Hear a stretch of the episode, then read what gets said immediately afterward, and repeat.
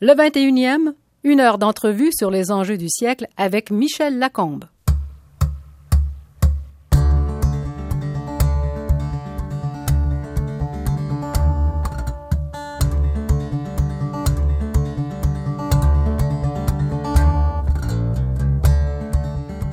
Mon invité est directeur du laboratoire de changement social à l'Université de Paris. C'est un spécialiste du travail, sociologue clinicien, il nous expliquera ce que ça veut dire. son thème général de travail, c'est la société malade de la gestion. Dernier livre, Travail, les raisons de la colère. Vincent de Gaulle-Jacques, bonjour. Bonjour. Alors, comme nous allons dire des choses terribles, enfin vous allez dire des choses terribles sur Renault, France Télécom, Walmart, j'aimerais qu'on commence par expliquer comment vous travaillez? Je travaille à partir d'enquêtes de terrain, comme tous les sociologues. Je vous avais évoqué la sociologie clinique. L'idée de la clinique, c'est d'aller au plus près du vécu des gens qui sont concernés par euh, les phénomènes qu'on étudie. Donc on va voir euh, les travailleurs. Simplement, euh, je dirais par rapport à des recherches, des chercheurs classiques, on essaye d'inverser le rapport au terrain, c'est-à-dire qu'on est chercheur intervenant, et en fait, les terrains, c'est les gens qui nous les offrent, en quelque sorte, parce qu'ils nous demandent d'intervenir, parce qu'ils ont des conflits, ils ont des problèmes, il y a des, ils n'arrivent pas à trouver des solutions, euh, ils font appel à des consultants, et quand ils ont fait, fait, appel à un certain nombre de consultants, les Big Four, on y reviendra peut-être, euh, ils, viennent, ils viennent nous voir justement parce qu'on a cette particularité d'être au plus près du vécu des gens qui vivent euh, les problèmes. Euh, qui, donc ils nous demandent de les aider, de les accompagner. Mhm. Et donc l'étymologie du, du, terme clinique, c'est cliniquer, c'est quand la médecine va au pied du lit du malade, mhm. hein, pour ne plus s'intéresser seulement au corps qui est malade, mais aussi au malade et écouter ce qu'il a à dire sur sa maladie. Mhm. je dirais comme sociologue, on va au plus près du vécu des acteurs, des acteurs sociaux, et on essaye de comprendre euh, les problèmes et les organisations, la société, à partir de ce qu'ils nous disent, mm. de ce qu'ils vivent de cette société. Vous êtes, euh, euh, vous êtes sociologue et psychologue en même temps, est-ce que je comprends bien ça, c'est ça? Je dirais, je suis sociologue et clinicien en même temps, et souvent on assimile la clinique à psychologie ou à psychothérapie ou autre. Hein. Mm. Donc j'ai une formation pluridisciplinaire et les sociologues cliniciens ont souvent une formation pluridisciplinaire de psychologie, mais aussi euh, d'histoire, d'anthropologie, d'économie, de gestion. Bon, ils sont, c'est des gens qui sont généralement, comme disait un de mes collègues, des arlequins, c'est-à-dire ils sont pluriels. Hein. ils sont, ils sont noir et blanc. Euh, non, de, toutes les couleurs. De toutes les couleurs. et donc ils sont. mes, mes, collègues sociologues ont du mal à me classer. ils disent ah oui, mais Vincent c'est pas un vrai sociologue. Ah euh, mais qui peut dire que qui mm. c'est un vrai sociologue Les psychologues disent ah ben oui c'est pas un psychologue puisqu'il se déclare sociologue.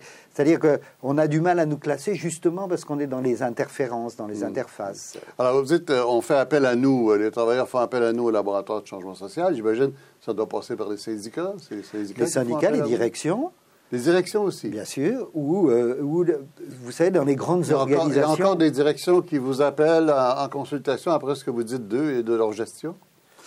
Oui, paradoxalement, oui. Ils savent qu'on est critique. La sociologie clinique est une sociologie critique, mais ils savent en même temps que euh, on comprend et on aide les gens, quelle que soit leur position dans la hiérarchie, quel que soit leur pouvoir, euh, ils savent qu'on peut aider à comprendre certaines choses que les autres ne leur permettent pas de comprendre. Et vous êtes la société malade de la gestion. Hein? C'est le titre d'un de vos livres, ça. Oui, alors c'est quoi? Une certaine conception de la gestion, on pourra y revenir si vous voulez, mm.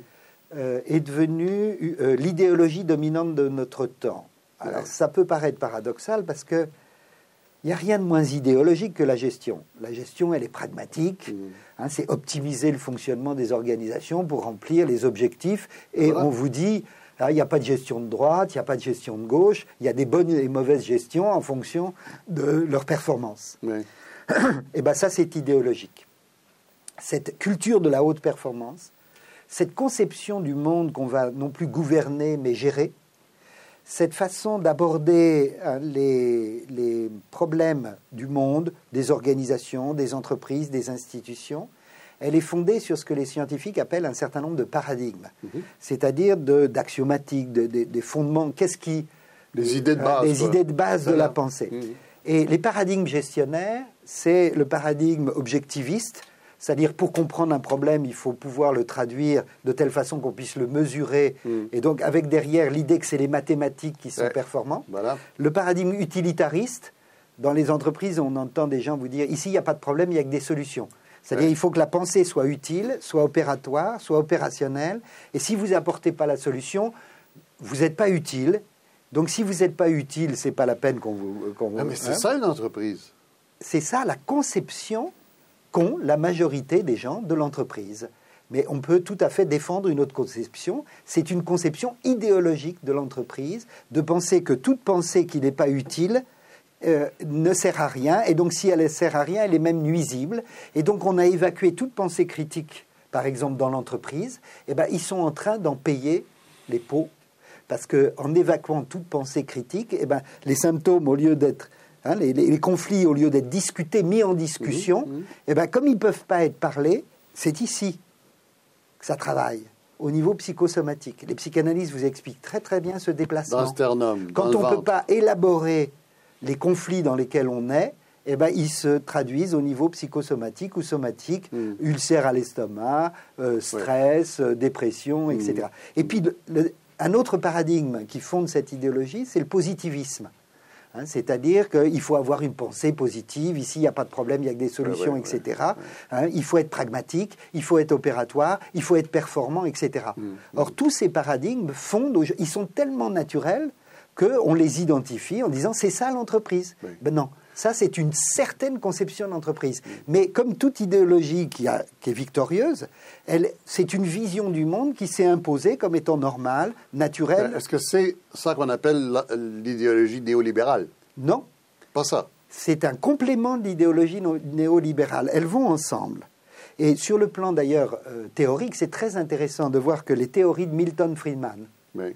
L'ultralibéralisme, Mhm. L'Université hein, de Chicago. l'Université de Chicago, et les théories du capital humain qui fondent la gestion des ressources humaines, cette conception de la gestion hein, dont notre société est malade, sont nées exactement dans le même creuset. Hein, des gens comme Becker, euh, qui est un des... Et donc, c'est quoi ces théories du capital humain? C'est l'idée que chaque individu doit valoriser ses potentialités, son capital, et qu'on est là, hein, le moi de chaque individu est devenu un capital qu'il faut faire fructifier. J'ai une question à l'esprit, je ne sais pas si c'est un rapport, mais est-ce que l'idée aussi qu'un gestionnaire est un gestionnaire, donc peut gérer n'importe quoi, fabrique de chaussures, poste de radio, de télévision, chocolat, n'importe quoi? C'est de la gestion. Ou un camp de concentration.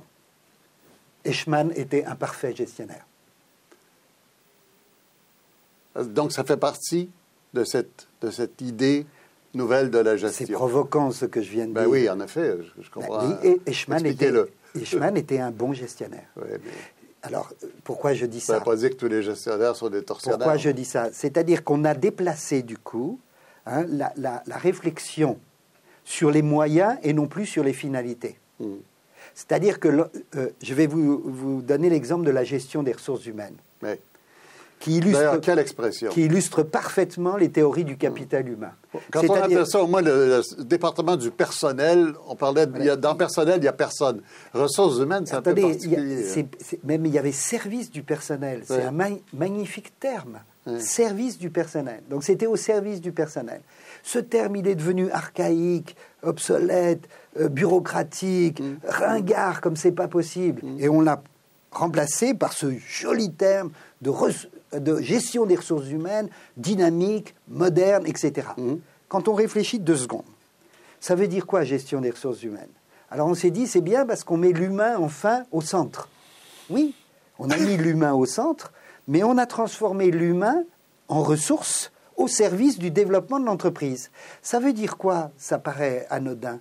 Ça veut dire que maintenant c'est l'entreprise qui est la finalité et l'humain qui est un moyen pour développer cette finalité. Alors qu'on pourrait penser, c'est ce que je pense d'ailleurs, que l'entreprise ne devrait être qu'un moyen au service du développement de l'humain, c'est-à-dire au service du développement de la Alors, vous êtes société. Non, Vous êtes, c'est déjà arrivé dans l'histoire, ça? bien sûr, dans les coopératives, et je peux vous dire Oui, qu'aujourd'hui, dans les coopératives, non pas seulement, pas seulement.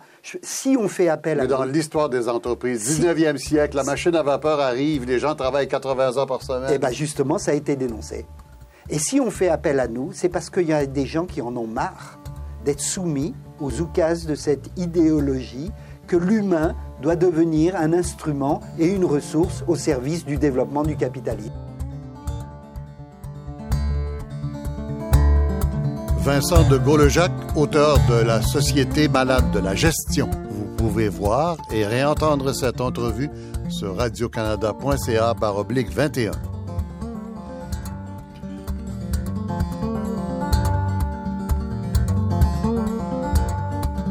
Si on recule un peu, le travail n'a jamais été heureux. Au 19e siècle, c'est l'enfer. Partir des régions rurales parce qu'on est trop pauvre, arriver en ville, rentrer dans des usines qui marchent au charbon et y passer 80 heures par semaine ou dans les mines. Là, on Je n'ai aucune nostalgie du travail dans le capitalisme industriel. Alors? Et je ne pense pas hein, que euh, il faille retourner à la bougie, mhm. et qu'il faille retourner au staccanovisme, et qu'il faille retourner au travail à la chaîne tel que Charlie Chaplin le décrit dans les temps modernes. Mhm. C'est pas parce que je critique cette idéologie de la gestion et cette nouvelle conception de la gestion que je suis nostalgique du passé. Mais est-ce qu'il n'y a pas eu une période plus heureuse, quoi, années 60, 50, 60, 70, je ne sais pas, je une pense période pas que ça dépend du type de travail qu'on faisait. Dans les années 60, il y avait encore des usines de charbon, les gens descendaient dans la mine. Ce qui est très intéressant chez les mineurs, c'est qu'ils avaient un travail d'une pénibilité très forte. Ils risquaient leur vie, hmm. mais ils étaient fiers de leur travail et psychologiquement, ils n'étaient pas malades. Ils pouvaient être malades physiquement, la silicose, les maladies professionnelles, etc. Mais psychiquement, ils n'étaient pas malades. Ce que je, simplement je dis, la société malade de la gestion, c'est que cette nouvelle conception néo-managériale, cette révolution managériale, je la mets entre guillemets, elle produit, elle produit des symptômes d'un mal-être profond des travailleurs. Mais c'est avant, si vous voulez, c'est un peu caricatural ce que je vais dire, mais avant on se préoccupait Hein, le travail que vous, quand vous dites c'était pas mieux avant, c'était sûrement pas mieux au niveau de la pénibilité physique. Au niveau du temps de travail, mm. au niveau du fait que les enfants travaillaient à partir de 10 ans, 11 ans, hein, qu'ils travaillaient 12 heures par jour, ils travaillaient 300 ou 360 euh, jours par an, etc. Donc je, je, ne défends absolument pas ce modèle. Mm. Hein. Aujourd'hui, la pénibilité physique a diminué, Aujourd'hui, le temps de travail a diminué, à la fois le temps dans la vie entière, mais aussi le nombre d'heures par semaine ou par jour, etc. 35 heures en France quand même. Oui, mais la charge psychique du travail a beaucoup augmenté. Et si vous avez suivi ce qui s'est passé en France à propos des cadres, par exemple, euh, les cadres hein, qui, qui, ne, comptaient pas leurs heures parce que c'était en termes de journée de travail qu'on comptait. Ben, ces gens-là, euh, comme m'a dit un cadre un jour, je suis libre de travailler 24 heures sur 24 c'est une liberté formidable par rapport à la pointeuse, par rapport au travail à la chaîne. Par rapport à la carte de temps, oui. Par rapport à la pointeuse, hein, la carte qu'on mm. met quand on arrive, mm. etc., par rapport à ces types de contrôle. Mm. Sauf que quand vous êtes libre de travailler 24 heures sur 24, parce que vous avez votre portable, votre bip-bip, votre euh, ordinateur, votre ordinateur etc. Effectivement, vous êtes libre de travailler 24 heures sur 24. D'ailleurs, je vais le fermer parce que je voudrais pas qu'on soit dérangé. et, puis je vais faire la même chose. Mais en même temps, voyez la charge psychique que ça représente. Alors pourquoi vous me parlez des cadres? Les cadres, ils sont, ils sont mieux en principe que les gens qui sont sous eux, non? Alors, pour répondre à votre question, il faut faire une distinction entre les conditions objectives et les de travail et les conditions subjectives. Sur le plan objectif, les cadres sont mieux payés, ils ont des conditions de travail agréables, ils sont bien considérés, ils sont reconnus, certains ont des stock options, etc. Donc objectivement, évidemment, hein, il y a encore de la hiérarchie, il y a encore des inégalités très fortes, et on ne peut pas assimiler la situation des cadres à la situation de simples travailleurs, comme des caissières de supermarché ou comme les gens qui sont en télétravail. Mmh. Euh, Dans le monde privé, en tout cas dans le monde privé, mais aussi dans le monde, dans le monde public. Ah oui. ah oui, ils sont mieux payés aussi, etc. Oui, quand même. Donc la, question, si vous voulez, ce qui est intéressant, c'est aussi d'examiner les conditions subjectives, c'est-à-dire le rapport au travail, le mmh. vécu du travail. Mmh. Or, les cadres aujourd'hui vont pas bien du tout. Ils vont pas bien du tout pour deux raisons. La première, la première c'est qu'ils ont une charge psychique très forte, et c'est eux qui sont confrontés à un nouveau phénomène qui est cette espèce de sentiment d'être dans un univers paradoxal, hein, qui ne fait plus sens pour eux. Et ils sont pas bien aussi au niveau de l'éthique, parce que un certain nombre, que ce soit dans le privé ou dans le public, on leur demande de faire un certain nombre de choses avec lesquelles ils ne sont pas forcément en accord. Quand un cadre est responsable d'un plan social, alors que ce plan social n'est pas justifié par rapport aux résultats, parce que dans l'usine où il travaille ou dans l'institution dans laquelle il travaille, depuis 10 ans, 15 ans, un directeur d'usine ou autre, eh bien, il a amélioré les résultats, la performance, il y a une bonne ambiance, etc. Et puis un jour, il y a un fonds de pension qui lui arrive et qui dit il faut faire 10, 15, 20 euh, de marge, de bénéfices, etc. Et il est chargé de mettre en place une amélioration hein, à flux tendu de la productivité qui va aboutir, il le sait très bien, hein, amélioration de la productivité de 20%. Et au lieu que ça revienne aux travailleurs, il va, ça va déboucher sur des licenciements hein, de 20% des effectifs. Eh ben, je peux vous dire que les cadres, ils, même s'ils sont bien payés, quand ils ont à faire ce sale boulot, eh ben, ils vont pas bien. Mmh vous êtes un fonds de pension arrive. Alors, il faut comprendre les, transformations du capitalisme. Vous m'interrogiez tout à l'heure sur les liens qui peuvent exister entre cette nouvelle forme de gouvernance, la révolution managériale, cette culture de la haute performance, ce management par l'excellence, le management par projet, etc., et puis le développement du capitalisme. Il s'est passé quelque chose dans les années 80-90 de tout à fait euh, important qui a changé complètement les rapports entre le capital et le travail. C'est la dérégulation des marchés financiers, qui fait que le capital s'est déterritorialisé au niveau mondial, mhm. alors que la production, elle reste territorialisée et soumise aux lois sociales, aux lois du pays euh, dans lesquelles s'effectue la production. Et donc, à partir de ce moment-là, les les fonds de pension, les actionnaires ont commencé à exiger des taux de rentabilité du capital qui n'étaient plus liés à l'amélioration de la productivité dans les entreprises. Donc une amélioration de la productivité, c'est généralement équivalent, enfin ça dépend des entreprises, mais disons le taux de croissance, par exemple, de 2, 3, 4 il y a des connexions entre le taux de croissance, hein, l'augmentation de la richesse et la productivité. Ça, c'est de l'économie simple. Mmh. Ben, aujourd'hui, vous avez des actionnaires. Ah non, on est dans l'économie complexe, mais bon, quand une fois qu'on a compris le système, ça devient plus simple. C'est-à-dire qu'on exige des taux de rentabilité de 10, de 15, de 20% qui n'ont plus rien à voir avec la façon dont est organisée la production au niveau local. Mmh. Il y a par exemple des systèmes je vous conseille de voir le magnifique film qui met en démonstration ça de façon très très simple, je ne sais pas s'il est passé au Québec, qui est La mise à mort du travail par Jean-Robert Vialet. Jean-Robert a fait un film formidable dans lequel il montre bien comment ces mécanismes de transformation du capitalisme financier ont complètement modifié les exigences hein, et la fixation des objectifs au niveau de la production hein, d'une usine, etc. Bon vous avez des mécanismes comme leverage buyout, hein, qui sont je m'excuse, c'est anglo-saxon évidemment, parce que tout ce modèle-là est anglo-saxon. Je me souviens pas. Je sais que nous, on a une traduction chez nous, mais je me souviens pas. C'est Robert Kravitz, hein, KKR, c'est des fonds de pension de New York, c'est un mm. des hommes les plus riches du monde. Qu'est-ce qu'il fait cet homme-là? Il achète une entreprise, il paye cash 20%, il emprunte 80%, et il exige que l'entreprise rembourse les 80% qu'il a remplacés mmh, mmh. entre 3 et 5 ans. Mmh, Vous imaginez ce que ça fait?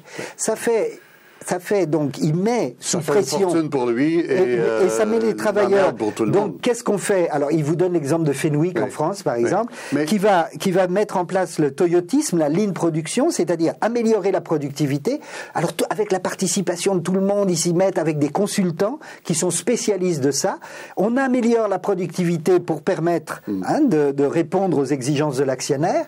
Bon, et on va améliorer la productivité. À la fin du compte, il va réduire la masse salariale, c'est-à-dire réduire les effectifs. Hein, donc il va peser sur le travail pour garantir une meilleure rentabilité du capital. Mm. Et c'est ce, ce rapport-là qui, qui gangrène toutes nos sociétés. Vous pouvez voir et réentendre cette entrevue avec Vincent de Gollejac, spécialiste de la souffrance au travail, sur radiocanada.ca 21.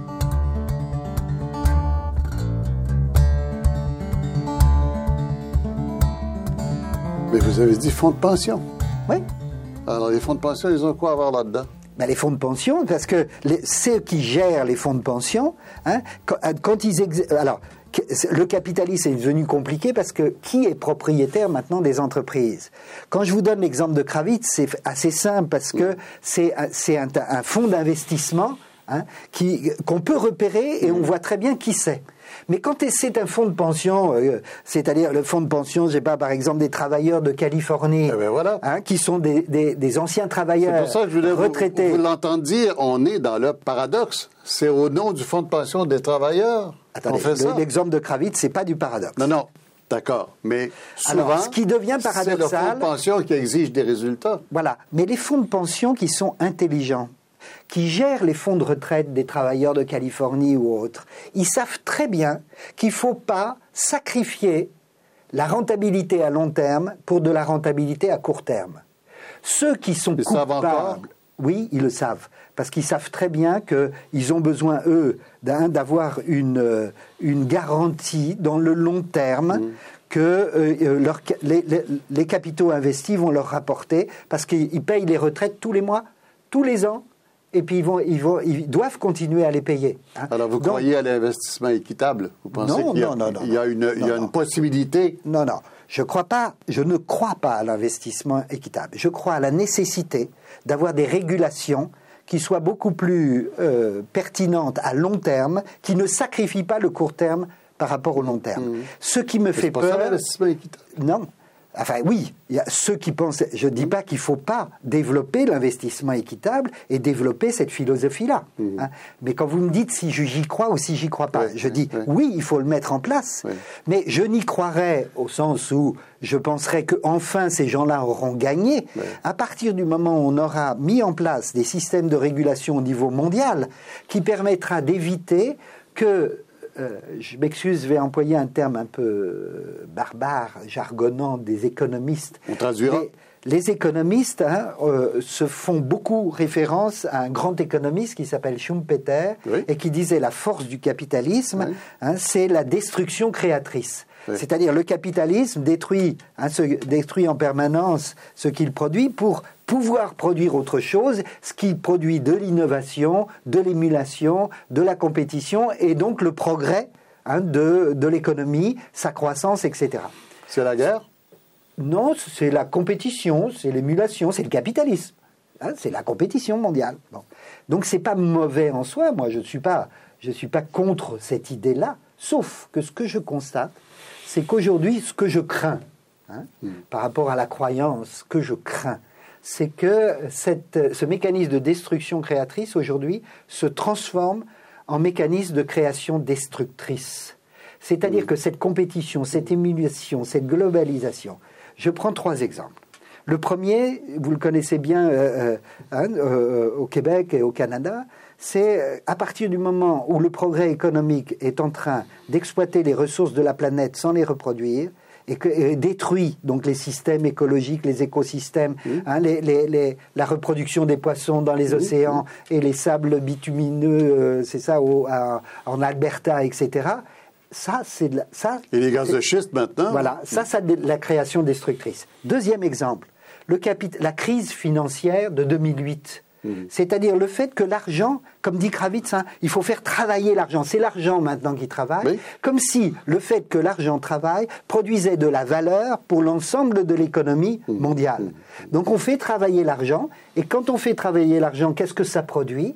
Avec la complicité des banques et d'un certain nombre d'établissements financiers, bah, ça produit des subprimes et ça produit la crise financière et ça produit cette espèce de folie dans laquelle on voit des gens qui font travailler leur argent et qui, et qui deviennent des richissimes et qui Ben, savent voilà. même plus quoi en Ça faire. produit de l'argent Hein seulement pour les gens qui ont beaucoup Ça- d'argent déjà. Et voilà, et, ça, et ça produit de la pauvreté. Et le troisième exemple, c'est la souffrance au travail. Oui, C'est oui. ce que votre Ben voilà, sur on les revient, cadres. on revient à notre, à notre sujet Et voilà de départ. que- Vous avez trois bêtes noires là-dessus. Hein? Enfin, je dis ça comme ça, c'est ce que vous décrivez dans vos livres. Renault, France Télécom, puis Walmart. Vous voulez commencer je, par lequel? Je ne voudrais pas dire que c'est des bêtes noires. C'est trois exemples, exemples, oui. qui illustrent Oui. ce processus, hein, justement, de, de- de création destructrice. hein. Alors, nous, en France, on a été marqué par Renault et par euh, France Télécom. Pour quelle raison? Euh, Pour la raison des suicides. Et en particulier, il y a eu quatre suicides euh, au centre de technique de, de Guyancourt, chez Renault. Et puis, il y a eu maintenant 60 suicides à France Télécom. Et donc, euh, il y a eu toute une, toute une réflexion, une interrogation pour se dire comment on peut en arriver là. Mais il ne faut pas prendre ça par rapport à accuser, comme ça, Renault ou France Télécom. Euh, on peut accuser la réaction de la direction de l'époque et du management Parce qui n'a pas pris la mesure du problème. Par exemple, le suicide, le dernier suicide à France Télécom de Rémi L, qui était un employé qui avait de France Télécom, qui travaillait depuis plus de 30 ans à France Télécom, qui était euh, qui s'était syndicalisé, qui a été, il, il avait sa fonction, c'était justement, de- il était préventeur, faire de la prévention par rapport aux risques psychosociaux à France Télécom. Eh ben, il avait écrit à la direction plusieurs fois pour montrer comment cette politique systématique de management, de mise sous pression des salariés, euh, était la cause principale du mal-être et la cause principale des suicides qui avaient eu lieu. Et c'est parce qu'il et il explique très très clairement que n'étant pas entendu, il n'avait plus d'autre solution que de se suicider. Et il se suicide comment? C'est pas c'est pas sans sens le fait de s'immoler au pied de l'immeuble où il travaillait. C'est-à-dire ce, type de suicide-là, ça rappelle singulièrement ce qui s'est passé au moment de la guerre du Vietnam et quand les bonzes se suicidaient pour protester contre la guerre du Vietnam. C'est-à-dire c'est des suicides. hein. Le suicide, on peut dire que c'est le non-sens absolu. Mais quand on le met en scène de cette façon-là, quand on laisse des lettres et des témoignages pour dire je n'en peux plus, on n'est pas entendu, on me met en- dans une contradiction complète puisque je suis chargé de faire la prévention des risques psychosociaux et on ne me donne pas les moyens de la faire en termes de management. On ne me donne pas parce que la cause, et, et c'est là où il faut dans l'analyse hein, que Technologia, un cabinet, ou que Madame Catala, qui est une inspectrice du travail, a fait un rapport très très clair sur la situation de France Télécom, où elle montre très très bien, elle fait la démonstration du lien qui peut exister entre une politique systématique qui a été mise en place, qui s'appelle le- euh, un, programme Next euh, à France Télécom, et certains l'appelaient en disant crash management. Ils l'appelaient comme ça. C'était une politique de réduire en quatre ans les effectifs de France Télécom de, 20 de passer de 130, enfin de 22 000 emplois, hein, pour- et donc en quatre ans, sans faire de plan social, et en mettant en place systématiquement une politique de management pour pousser les gens à la démination ou à la reconversion à l'intérieur de France Télécom. Et les suicides, elle, elle fait l'analyse hein, de, de- de ce qu'on appelle des autopsies psychologiques pour essayer de comprendre un certain nombre de suicides d'employés de France Télécom. Et elle montre systématiquement les témoignages qu'ils ont laissés, les conditions de ce suicide, etc., qui montrent très très clairement le lien qui peut exister entre cette pression du travail, ces nouvelles pratiques de management qui mettent les gens psychologiquement dans une fragilité extrême qui les amène à se suicider. Mais s'il y en a 60 qui se sont suicidés, il y en a combien de milliers qui vont pas bien, qui sont mal, qui sont en tension, qui dorment plus la nuit, qui prennent des, des antidépresseurs, etc. C'est des milliers et des milliers. Et Technologia a fait une enquête sur l'ensemble du personnel de France Télécom. Imaginez-vous que sur 100 000 employés, ils ont eu plus de 80 000 réponses. Sur un questionnaire qui faisait 114 questions. Et toutes les réponses vont dans le même sens. hein. les gens sont à bout, les gens n'ont plus confiance dans leur entreprise. C'est un questionnaire administré par, par les syndicats, par la direction Non, par un par- cabinet Technologia qui était commandité par la direction et les syndicats. OK. Et les syndicats, les deux. Mhm. Bon. Et donc, il y a eu une adhésion du personnel très importante, hein, donc un cabinet indépendant. C'était une des premières fois en France qu'on peut avoir une double commandite comme ça entre syndicats et direction par rapport à cette question de Et ça- essayer de comprendre ce qui se passe. Ça a donné un résultat clair. Très clair, c'est-à-dire que tous les, tous les employés, de de façon majoritaire, ont dit que euh, cette pression, hein, ces nouvelles formes d'organisation du travail, ces nouvelles pratiques de management hein, étaient responsables de ce mal-être qui était perçu par la grande majorité des employés de France Télécom. Vincent de Gaulle-Jacques a examiné de près les cas de suicides reliés au travail, entre autres à France Télécom. Vous pouvez voir et réentendre cette entrevue sur radiocanada.ca baroblique 21. Faut que je vous dise quelque chose que j'ai entendu ici à Paris. Euh, bon, évidemment, ça veut peut-être rien dire, mais je suis sûr que les personnes qui m'ont dit ça ne sont pas les seules à le penser. France Télécom, mais oui, avant c'était public, les gens travaillaient pas, on s'en foutait. Maintenant c'est, c'est privé, il faut travailler. Les Français, c'est des râleurs, ils ne prennent pas. Que les Français soient des râleurs, ça dépend lesquels, ils ne le sont pas tous, hein, mais on a bien cette réputation. Et râleurs, frondeurs et tout ça, elle ne me déplaît pas. Et je voyage beaucoup dans le monde, et je peux vous dire que par rapport à ces résistances que les gens perçoivent en France par rapport à cette nouvelle gouvernance, par rapport à ce poids du capitalisme financier, par rapport à cette révolution managériale, que ce soit au Brésil, en Argentine, au Québec, en Russie, dans l'Europe, eh ben, les gens nous regardent en disant et si eux ils arrivaient à résister à ça? Parce que ailleurs les gens se sentent impuissants, ils sont dans la résignation et de la soumission par rapport à ça. C'est pas qu'ils sont pas critiques et qu'ils acceptent les choses, c'est qu'ils savent pas comment résister. Donc c'est vrai que c'est important dans notre société qu'on puisse valoriser les frondeurs et les râleurs même s'ils sont pas français. Et il y en a aussi au Québec et je m'en félicite. Bon. Donc ça, c'était le préalable par rapport à la question. Pour revenir sur France Télécom, D'abord, France Télécom, euh, c'est une entre... c'est la, c'est la modernisation d'une entreprise publique qui a provoqué ça. Hein. C'est pas ça, c'est pas sa privatisation. Bon, et que on constate de toute façon les mêmes symptômes. Privatisé. On constate les mêmes symptômes dans le privé et dans le public. Je mm. pourrais parler d'IBM ici ou de Walmart. On va parler d'IBM si vous voulez bien. C'est pas France Télécom. IBM, mmh. eh ben vous avez exactement les mêmes symptômes. Et vous avez des suicides à IBM. Et la direction a exactement la même politique que France Télécom, c'est-à-dire une dénégation totale du lien qui peut exister entre le fait que des employés suicident et leurs conditions de travail et les pratiques de management. Je voudrais euh, prendre un exemple. Un médecin d'IBM a mis en place un observatoire du stress hein, dans, dans, cette entreprise-là. Et il montre qu'entre 2004 et 2008, les gens qui sont passés de la zone de stress à hyperstress, c'est passé de 40% à 70%. Il écrit à la direction d'IBM pour dire attendez, il y a un problème là parce que mhm. c'est un problème de santé publique. Mhm. Vous savez ce qu'a fait la direction d'IBM elle a dit, elle a écrit au Conseil de l'ordre des médecins pour que ce médecin soit radié sous prétexte qu'il sortait de ses attributions. Et ça a marché? Non, heureusement. Ben parce qu'il y a encore des gens qui ont euh, dirais, le sens des priorités. Mhm. Alors, quand on dit mais France Télécom, c'est parce que c'était le public et c'était et, et, et, ils sont pas habitués au privé, etc. Quand c'est pas c'est pas complètement faux sur le fait que dans le rapport au travail et à l'entreprise, les gens de France Télécom avaient une certaine idée du service public et que cette nouvelle culture du management remet en question les valeurs sur lesquelles ils sont euh, euh, construits leur rapport à l'entreprise. Sauf que il faut aller un peu plus loin que ce raisonnement primaire de dire ah oui c'est des fonctionnaires ils travaillaient pas.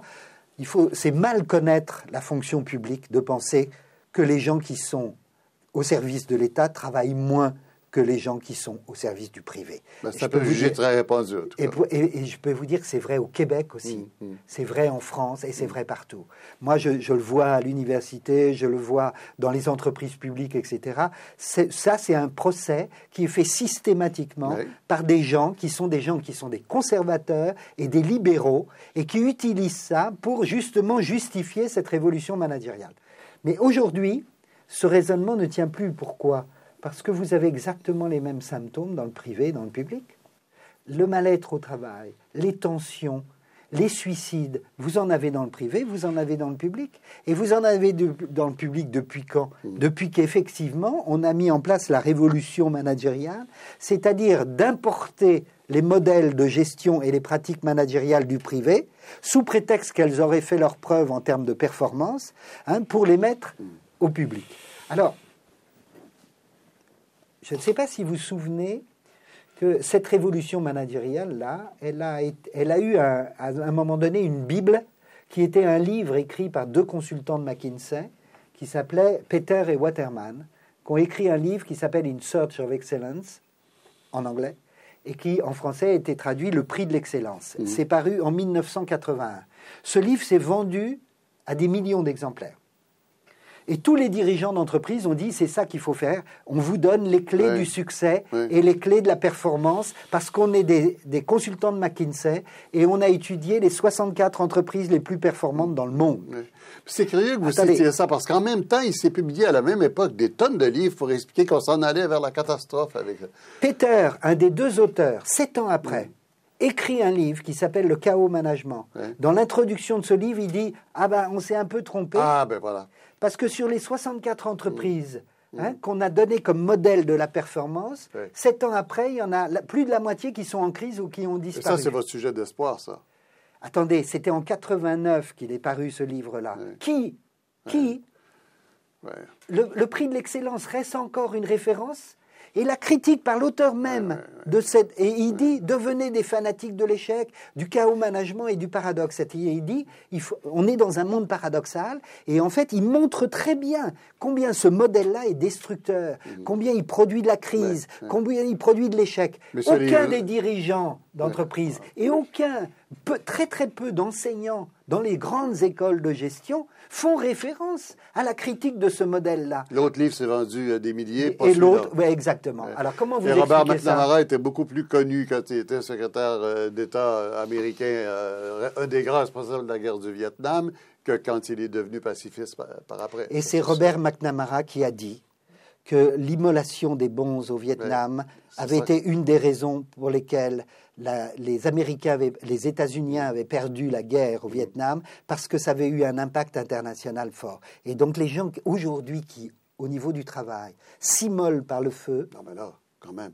eh ben, c'est comme celui, ce vendeur en, en- en Tunisie qui a démarré, hein, la, la- qui a démarré la- la révolution arabe. Le petit vendeur de fruits. Exactement. Il s'est immolé lui aussi. Ouais, ouais. C'est-à-dire quand les gens n'ont plus d'espoir que ça puisse changer, quand l'oppression est trop forte, quand il y a la résignation des autres est trop forte, Ouais. eh ben il y a quelques gens qui essayent de faire des actes qui sont à la fois des actes désespérés et en même temps porteurs d'espérance. J'ai Alors peur moi, qu'on manque de pas- temps. J'ai peur qu'on manque de temps. Il y a tellement de choses à dire là-dessus. Puis je veux vous parler d'une Je notion que vous, que vous euh, dénoncez, la notion de harcèlement moral, qui euh, a l'air très bien. Euh, on peut accuser des gens de harcèlement moral dans l'entreprise. Maintenant, vous dites non, attention, c'est pas Oui. très utile.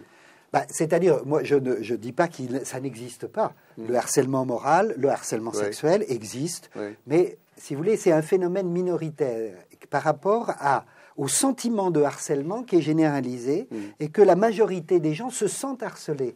Mais euh, c'est plus une critique de la notion, au sens que quand on parle de harcèlement moral ou de harcèlement sexuel, et il y a eu une loi très bien en France Mm. qui condamne le harcèlement. Et donc, à partir de ce moment-là, on va chercher un harceleur Ouais. et on dit la cause du harcèlement, c'est le harceleur. Et donc, on va condamner le harceleur. Simplement, ce qu'on constate, c'est qu'on peut condamner tous les harceleurs du monde. Ça ne change rien Au fondamentalement au système Ouais. qui met sous pression les gens et que le sentiment de harcèlement continue, même si on a condamné un certain nombre de harceleurs. D'ailleurs, il n'y a pas eu tant de procès que ça. C'est l'arbre qui cache la forêt. Exactement. Ouais. C'est le système qui devient harcelant. C'est-à-dire, c'est le système de management qui met sous pression. Euh, Je, je vous, peux vous donner l'exemple de management par objectif. Oui. Bon, quand on vous, vous avez, on vous donne 100 comme objectif. Mais en fait, ce qu'on attend de vous, quand vous faites 100, c'est satisfaisant. Oui. Mais ce qu'on attend de vous, c'est que vous soyez above expectation. Vous devez être 110. Au-delà des attentes. Comme Donc, disent les sportifs, donner son voilà, 110 donnez son 110%. Oui. Donc on attend que vous fassiez 110. L'année d'après, le 110, il devient 100. C'est votre objectif, c'est normal puisque vous l'avez atteint l'année d'avant. Donc ça devient 110. Donc vous devez faire 120. Mm. Et l'année d'après, vous avez fait 120, vous êtes défoncé, etc. Ben, le 120, il est devenu 100. Donc vous devez faire 130, etc. C'est-à-dire on est dans une espèce de logique de folie d'exigence du Eh, toujours Même plus, parce que c'est exponentiel. là. voilà, et c'est exponentiel, c'est en fait ça fait plus. Et donc c'est ça qui est harcelant. C'est-à-dire ça vous met dans cette obligation de résultat, de réussite et de faire toujours plus, toujours plus, toujours plus. Et c'est ça qui met les gens dans cette espèce de sentiment de pression intense et qu'ils vivent comme un, comme un harcèlement. Vincent de Gros-Lejac du laboratoire de changement social de l'Université de Paris que vous pouvez voir et réentendre sur radiocanada.ca oblique 21. Est-ce qu'il y a des entreprises qui se sont rendues compte de ça et qui ont corrigé? Ça commence. Ça commence. Il y a beaucoup de personnes qui se sont rendues compte de ça et qui essayent de corriger. Oui, mais on les évacue. Alors, dans les, euh, c'est l'exemple d'IBM. Hein, il, y a des, managers qui sont tellement collés avec des œillères sur la culture de la performance qu'ils ne pensent qu'au résultat.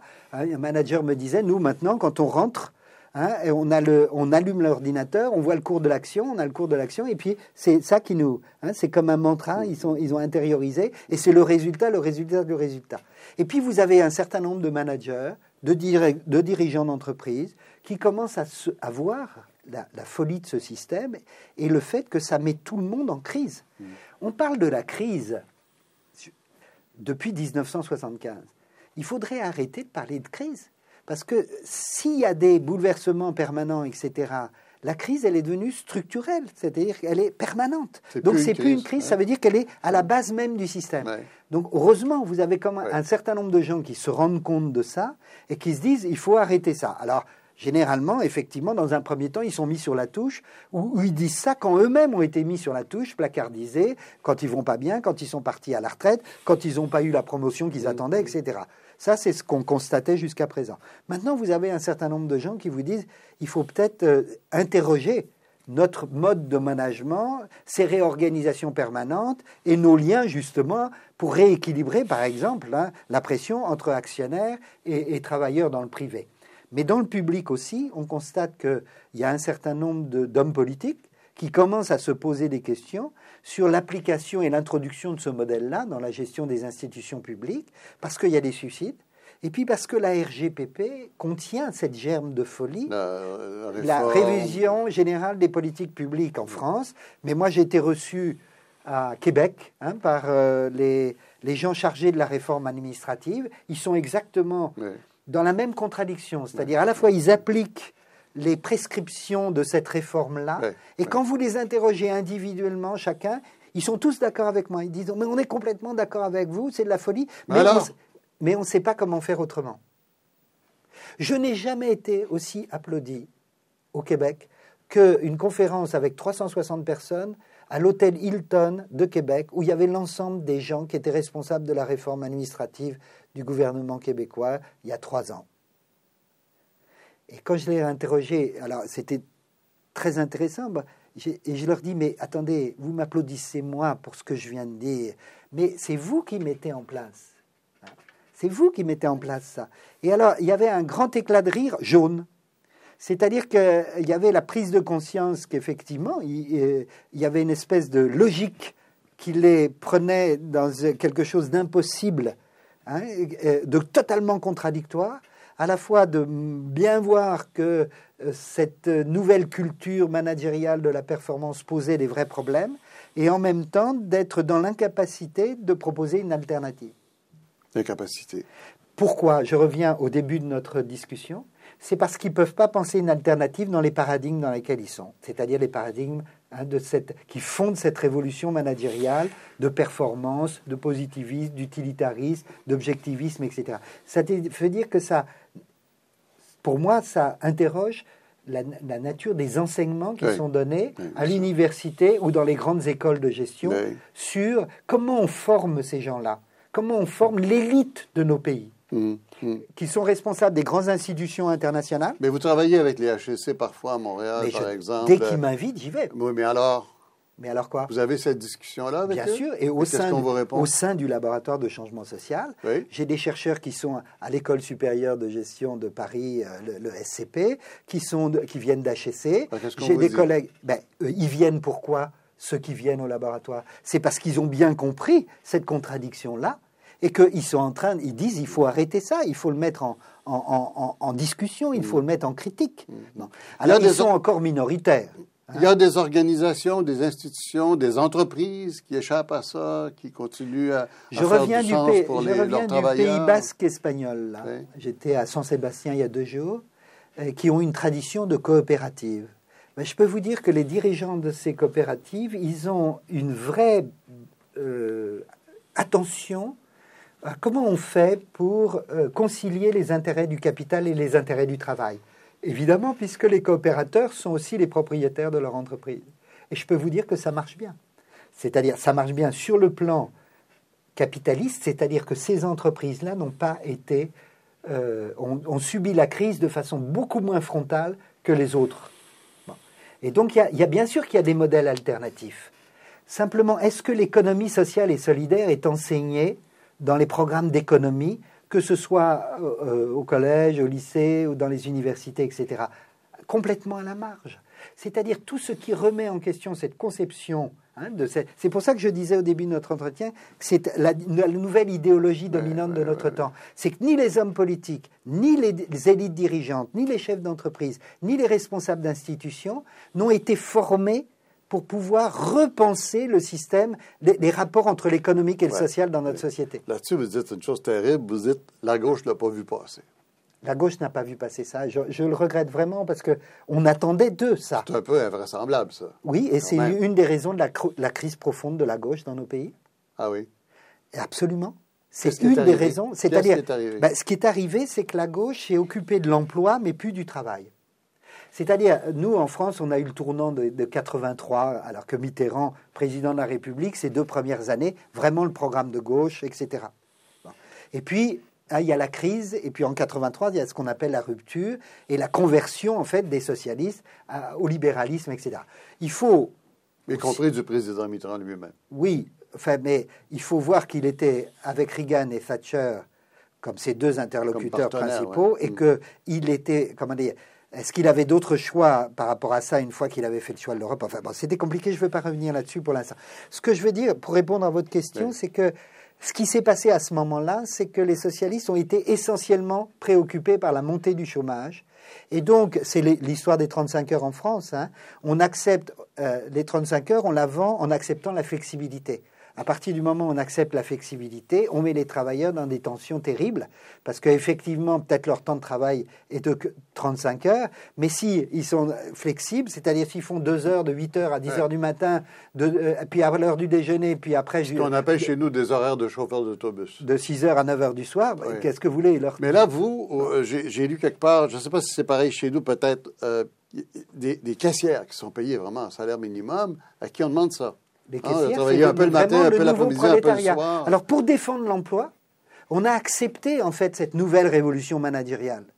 Hein, c'est-à-dire, c'est paradoxal des socialistes, parce que les socialistes, ils avaient une formation marxiste au départ, c'est-à-dire que pour eux, c'était les rapports de production qui déterminaient les rapports sociaux.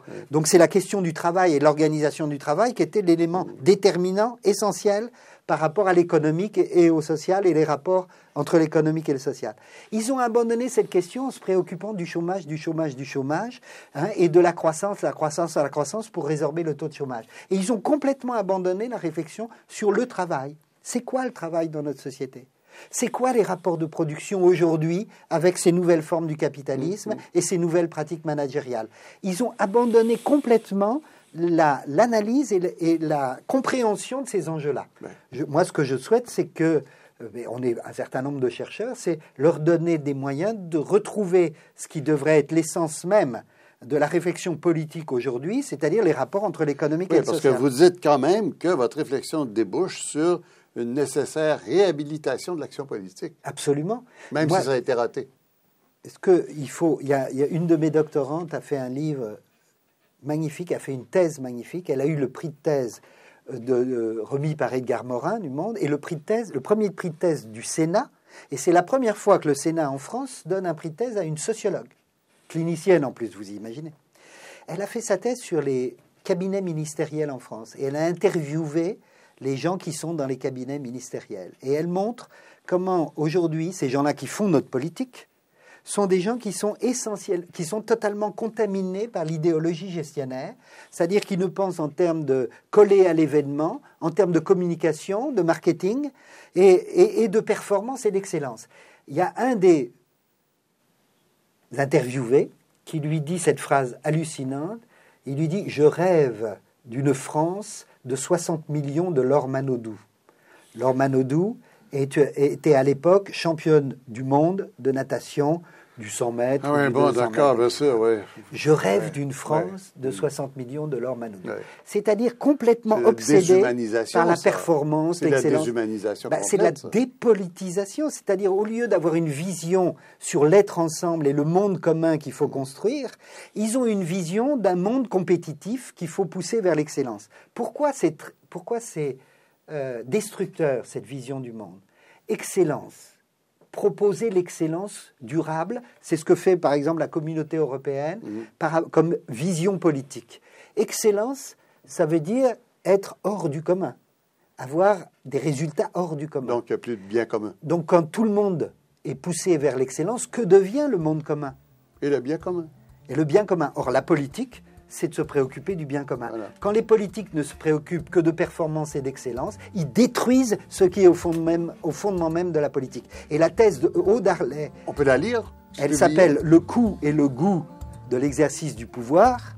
hein, sociologie clinique des cabinets ministériels, c'est paru chez Dalloz l'année dernière, et vraiment, elle montre parfaitement cette perversion du politique. On va s'arrêter là-dessus. Quel Merci dommage. beaucoup. Merci beaucoup, Vincent Corrège. Merci de m'avoir invité.